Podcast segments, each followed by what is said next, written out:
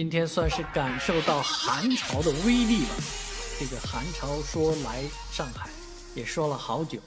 前两天也阴雨，阴雨绵绵。而今天呢，啊，虽然没有雨，但是走在街上感觉确实很动手动脚，非常的寒冷。松江区据说要低到零下五度啊，这个温度已经让上海市发布了。降雨降雪的，还有冰冻的三级响应啊，蓝色警报、黄色警报高挂啊，这样的天气里面遇到这样的寒潮呢，我们是没看到下雪，但是如果你在身在金茂啊或者上海中心那种高的地方，哎，就会看到雨雪纷纷啊，这个上海已经加入到了拥抱。呃，雪花的这个阵列当中，只不过是住的比我们高得多的地方的人，